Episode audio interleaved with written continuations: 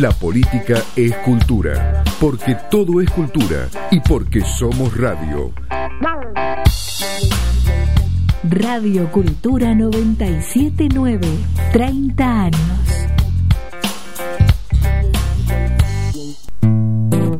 El placer es una sombra, la riqueza vanidad y el poder esclavitud. Pero el conocimiento es perenne disfrute, ilimitado en el espacio y el tiempo e indefinido en duración. Un espacio preparado por Vero Díaz Ortiz, Tuto Vero.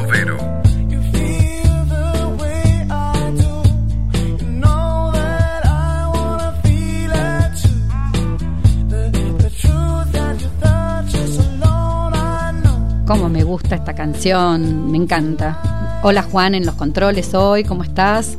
Eh, no lo tenemos a Charlie, lo tenemos a Juan, así que bueno, eh, vamos a tener un programa muy lindo, muy eh, interesante desde el punto de vista cultural y político, las dos cosas, porque como siempre yo mezclo un poco las dos cosas, siempre veo el lado, digamos, el lado real de la vida, me encanta, amo el arte, pero ante todo siempre trato de entender eh, qué es lo que están pasando los, distintas, eh, los distintos ámbitos. Y en este, en este caso hoy vamos a tener una invitada que espero que ya esté en línea, que se llama Alejandra Malvino. Ella es una muy reconocida mezzosoprano que ha estado ha sido eh, candidata eh, eh, seleccionada por los premios Conex 2009 como cantante mejor cantante femenina y, ha sido y es creo que una de las grandes voces que tenemos en la Argentina ella además de ser cantante lírica se desarrolla como docente en la cátedra de técnica de canto lírico en el Instituto Superior de Arte del Teatro Colón y en varios eh, eh, también da otras clases en, clases en otros lugares eh, a nivel nacional e internacional. Así que, bueno, esta es la presentación de nuestra querida invitada, que además durante toda esta época de pandemia ha desarrollado un talento a través de su liderazgo eh, ya que, eh, como todos los ámbitos, han sufrido, eh, digamos, el tema del trabajo, la falta de, cumplimiento de los contratos, y la música no estuvo, no estuvo exenta de eso. Así fue como Alejandra, junto con un montón de, otros músicos, se agruparon y empezaron a reclamar un montón de cosas que, bueno, que ella nos va a contar, más allá de que además vamos a escucharla cantar. así que, bueno, soy Verónica Díaz Ortiz, esto es Tutovero y eh, empezamos nuestro programa de hoy para, eh, para que todos empiecen a entender un poco también la dinámica de cómo se, también se van a ir desarrollando y evitar que en el futuro, más allá de una pandemia o lo que fuere, eh, estemos todos preparados para afrontar eh, nuestras vidas de otra forma y las responsabilidades que caigan en quienes tienen que caer y cada uno pueda crecer eh, en sus, en sus profesiones.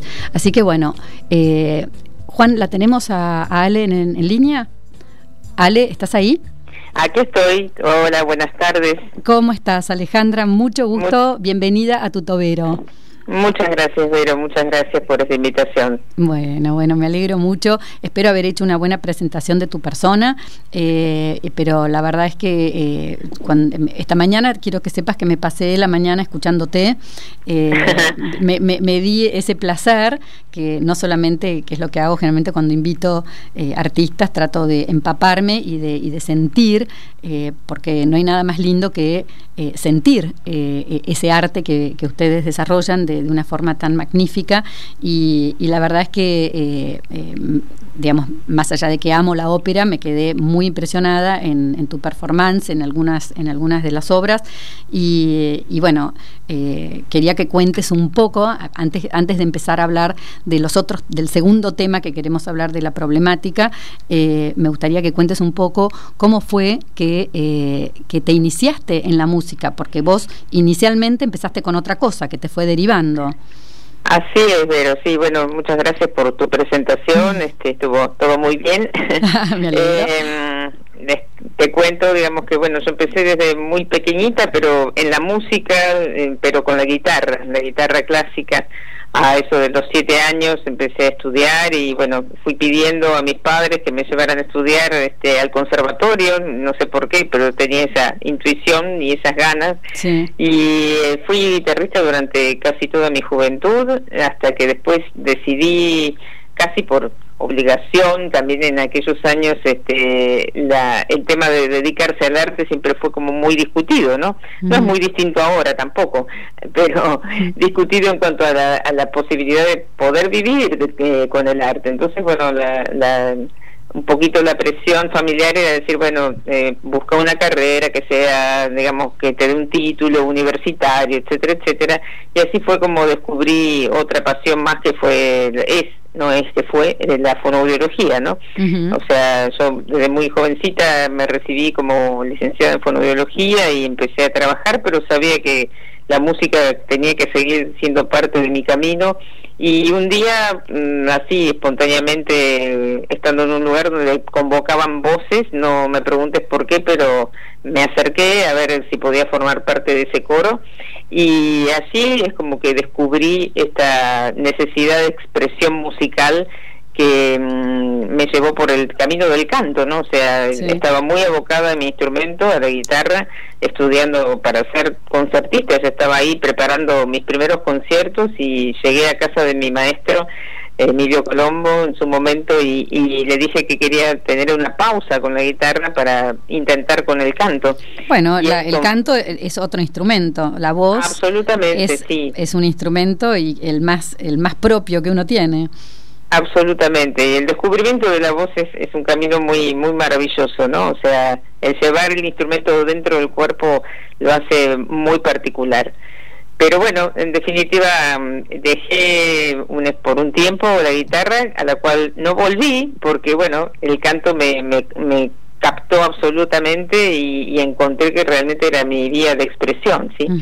Y luego, bueno, hice mis estudios primero con maestros particulares hasta que pude ingresar al Instituto del Teatro, del Superior de Arte del Teatro Colón. Estuve también, antes de ingresar en la carrera, existía en ese tiempo eh, el coro del Instituto del Teatro Colón, este, y bueno, estuve haciendo un refuerzo allí, por el cual me quedé hasta que dejó de existir ese cuerpo, unos tres años.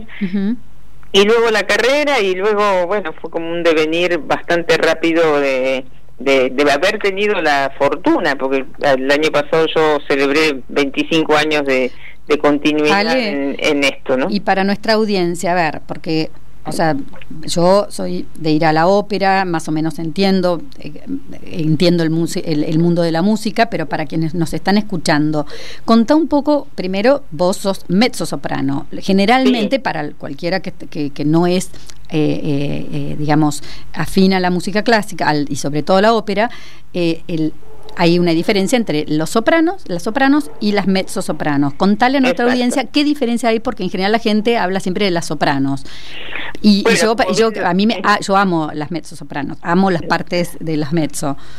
Sí, eh, mira, eh, la mezzo soprano, como bien lo dice el término, es como mitad soprano, medio soprano, ¿no? O sea, es una vocalidad eh, más grave, más central de, de, la mujer, este, que abarca un registro un poquito más hacia el grave, pero no, eso no quiere decir que no, que no tenga agudos, ¿no? O sea, claro si nos podemos hablar de técnica, la extensión entre una soprano lírica y una mezzosoprano lírica, digamos, no tiene muchas diferencias. Lo que hace a la diferencia es el, la posibilidad de, sustento que tiene esa vocalidad para poder abordar determinados personajes, ¿no? Claro. Pero mm, eh, tuve sí la suerte de no, nunca nadie se equivocó con la clasificación de mi voz o no solo equivocarse, sino a veces puede haber cambios a lo largo del estudio de uno, eh, que por ahí empezás con un registro y luego descubrís que en realidad es otro, ¿no? Exacto. Eh, sí, porque además eh, uno no está exento a que el cuerpo va mutando y va cambiando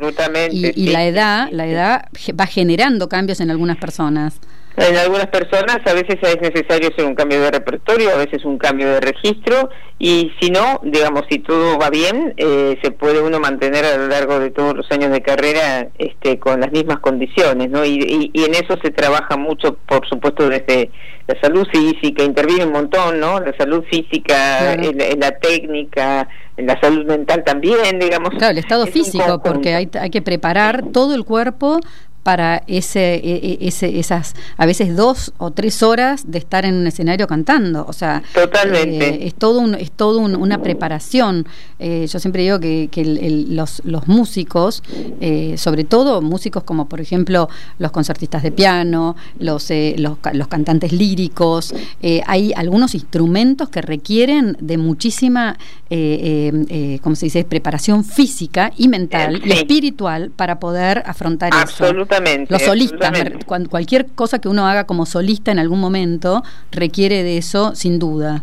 Totalmente, y mm, eh, realmente se considera esto como si fuera un, deporte, ¿no? Desde lo aeróbico, el consumo eh, de aire y de, energía es igual que la de un deportista que corre una carrera o que hace un partido de tenis, ¿no? Exactamente. Eh, y la concentración, y bueno, esto no es para llorar, sino que es mucho, son muchos frentes que uno tiene que controlar y, y es este, es una tarea maravillosa. Siempre digo que si volvieran a hacer en alguna otra vida, este, volvería a elegir este mismo camino, ¿no? Y quiero quiero eh. contarle a nuestra audiencia para porque como esto es radio, no la están viendo, no saben el físico que tiene. Eh, tiene una figura espectacular y es monísima y, y la verdad que tenés un glamour en el escénico muy lindo. Te estuve observando, no solamente sos muy elegante y te vestís muy bien, eh, tenés cosas muy lindas, sino que además tenés una, una postura escénica muy linda, muy glamorosa eh, y muy elegante. Así que bueno, todo eso es lo que... bueno, bueno, es que es importante porque son cosas que uno, supongo vos, a, subir al escenario, eh, sobre todo cuando cantás sola, no estoy hablando en medio de, una producción que te ponen un... te disfrazás de algo, sino cuando sos vos, eh, digamos, con una orquesta atrás, cantando alguna, alguna área, alguna parte, digamos, específica, digamos, ahí es donde se ve tu, eh, tu presencia, quién sos vos. Así que bueno, y te estuve observando, yo soy una observadora de todas esas cosas, porque me gusta la moda además, y, siempre pienso lo lindo que es una mujer, lo femenina, que es eh, plantada en el escenario con la orquesta atrás y bien vestida. Así que bueno, y hablando de eso, eh, vamos a pasar, Juan, eh, dos minutitos de una obra muy linda que es eh, Sansón y Dalila, eh, que es una parte que, que cantás, Mon cœur souffre, uh, la voix, que eso en, en, español es que, um, la traducción es mi, corazón, se abre, a tu voz, exacto. Y así que bueno, vamos a escuchar dos minutos para que escuchen el registro, los que están escuchando, no solamente disfruten de la musicalidad, sino además escuchen el registro que tiene Alejandra como mezzo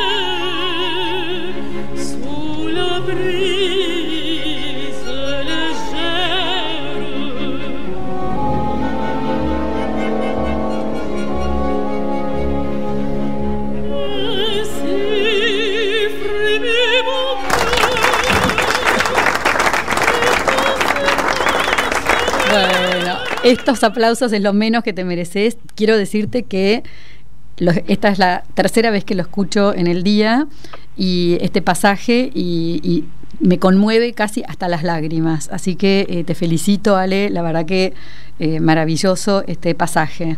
Gracias, pero eh, es como un himno para mí ya, porque ha sido, este casualmente mi primer maestro fue la primera área que me dio.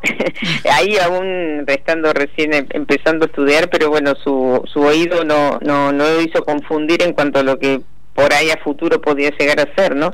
Y realmente para mí es como uno de mis himnos queridos y muy muy adorados como como área, lo disfruto mucho. Muy lindo, muy muy muy emocionante, eh, muy eh, seductor y muy eh, romántico, o sea, de un profundo de un profundo romanticismo.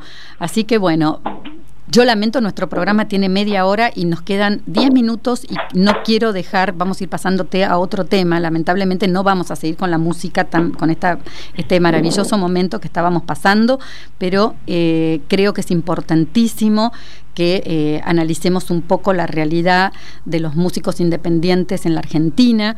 Y, me llamó mucho la atención el otro día ese, eh, ese espectáculo que montaron en las escalinatas del de, la Facultad de Derecho eh, y contá un poco a nuestra audiencia cómo es que llegan a juntarse todos los músicos y qué es lo que estás representando a través de, de toda esta, esta movida que han hecho eh, y cómo que cómo que empezó y cómo se fue desarrollando y cuáles son los objetivos.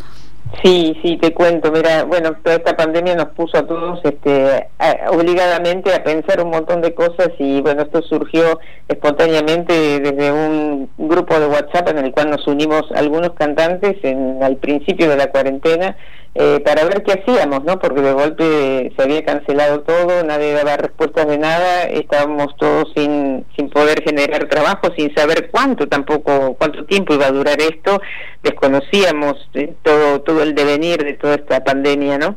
Nunca vivimos algo igual, entonces este, ahí empezamos a ver la precariedad y las dificultades y las cosas que no, han, no están contempladas en, en no solamente en una situación como esta tan límite, a nivel mundial, sino que en realidad venimos acarreando una serie de, de, cosas que no son que no son no son no están buenas, digamos, para poder proteger nuestro trabajo, ¿no? O sea, muchas veces y eso no me canso de repetirlo, la gente tiene la idea de que el músico es un ser alado y, y, que tiene ese don divino de poder dedicarse a algo majestuoso como es ser un músico en cualquiera de los órdenes, no solo desde el del canto, sino cualquier expresión musical.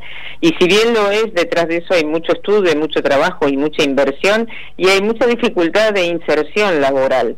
Tenemos un país que tiene muchísimos teatros, tiene muchísimos talentos, pero tiene pocos espacios de, trabajo para manifestar este arte, ¿no? Todas las manifestaciones artísticas y en este caso la música. Entonces, bueno, así espontáneamente, dada nuestra, nuestra quietud laboral, empezamos a, a trabajar, a pensar, a ver eh, qué cosas son necesarias, cómo, cómo podíamos salir adelante eh, alzando nuestra voz y pudiendo reclamar siempre desde un lugar, este, eh, digamos, no partidario, no simplemente con la política que nos constituye como, como músicos que somos y trabajadores como cualquier otro trabajo. O sea, lo que tratamos de dar a entender es que, es que esto, nosotros vivimos de esto, decidimos dedicar nuestra vida a esto como cualquier otro tipo de vocación o profesión. Y bueno, estamos este, bastante lejos lejos de la protección que puede tener, digamos, un, un trabajador en, en, una situación como esta, ¿sí?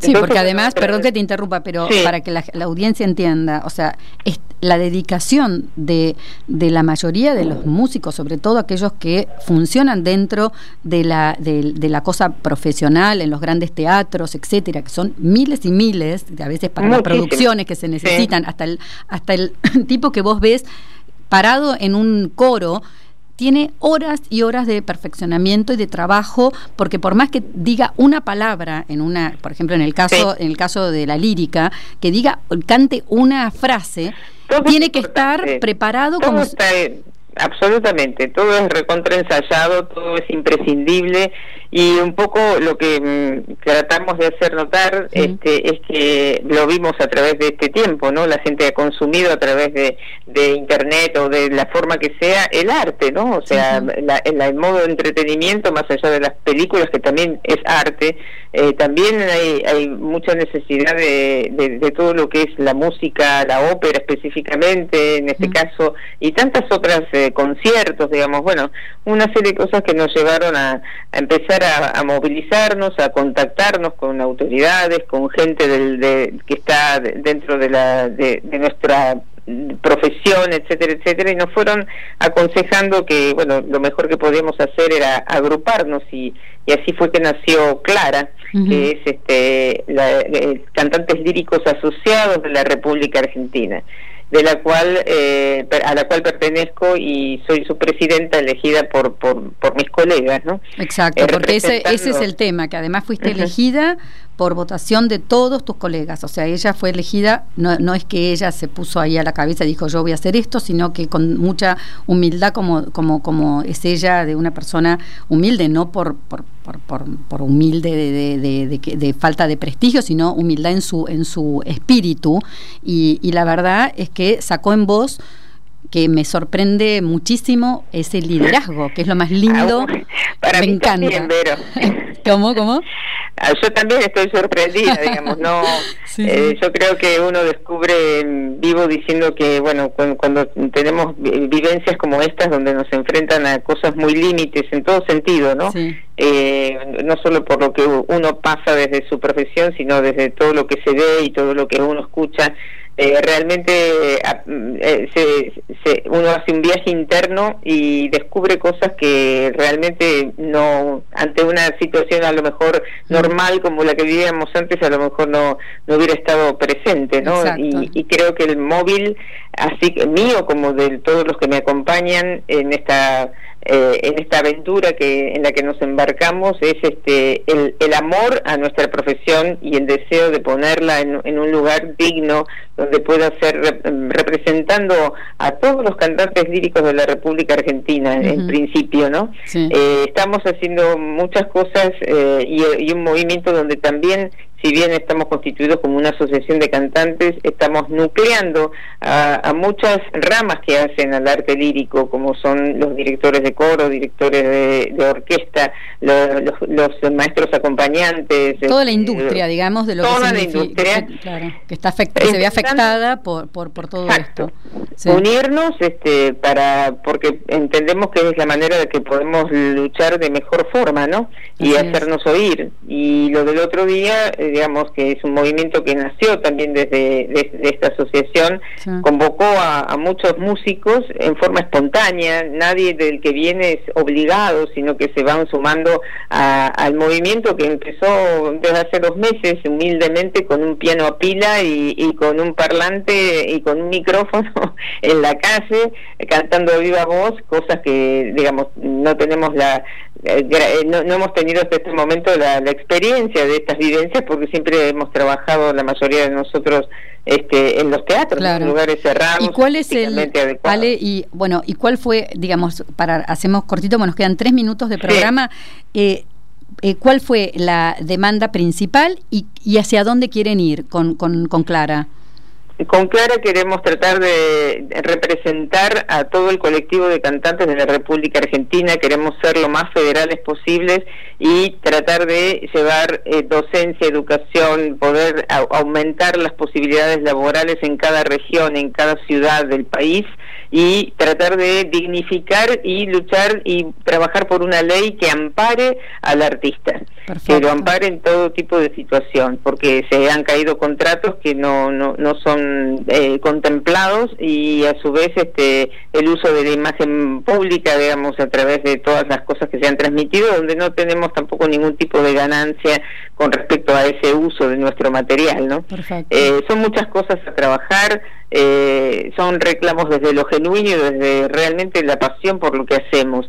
Eh, tenemos que llegar obviamente a, manos políticas porque son ellos quienes tienen el poder de, de, ayudarnos a, poder revertir esto y estamos en, en esa intención y con toda la energía para, para que realmente realzar el arte lírico y que sea también una cosa de mayor accesibilidad al público que muchas veces está encasillado como que es algo elitista, exacto. y el hecho de poderlo llevar a algo más popular sin que deje de ser de calidad, como lo fue el concierto pasado del 22, eso es como... ¿Cuánta gente fue a... las escalinatas? ¿Cuánto calculan? calculamos que habrá habido más o menos unas 500 personas, 400 personas muy lindo, repartidas y con los cuidados. El próximo, en el próximo voy a ir y eh, así, así voy a disfrutar de, ese momento.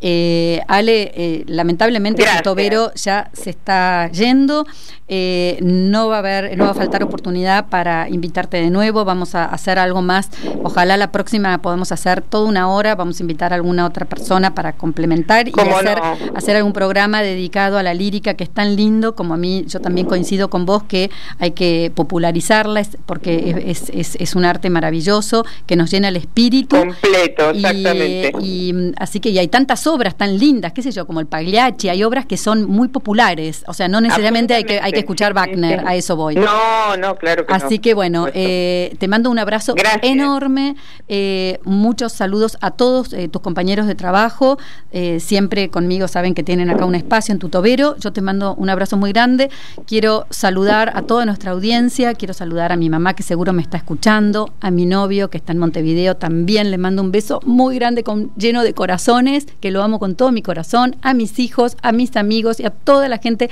con la que hago todas mis actividades, les mando un abrazo muy grande. Gracias Juan en los controles. Ale, muchísimas gracias. Le mandamos un abrazo muy grande a nuestro común amigo, a Carlos View. Que le, mando, le mando y te esperamos algunos de estos domingos por allí. Ahí voy a estar con todo mi amor y siempre apoyándolos. Un abrazo muy grande. Y con esto, tu tobero se fue, se fue y hasta el miércoles que viene. Que tengan una muy buena semana.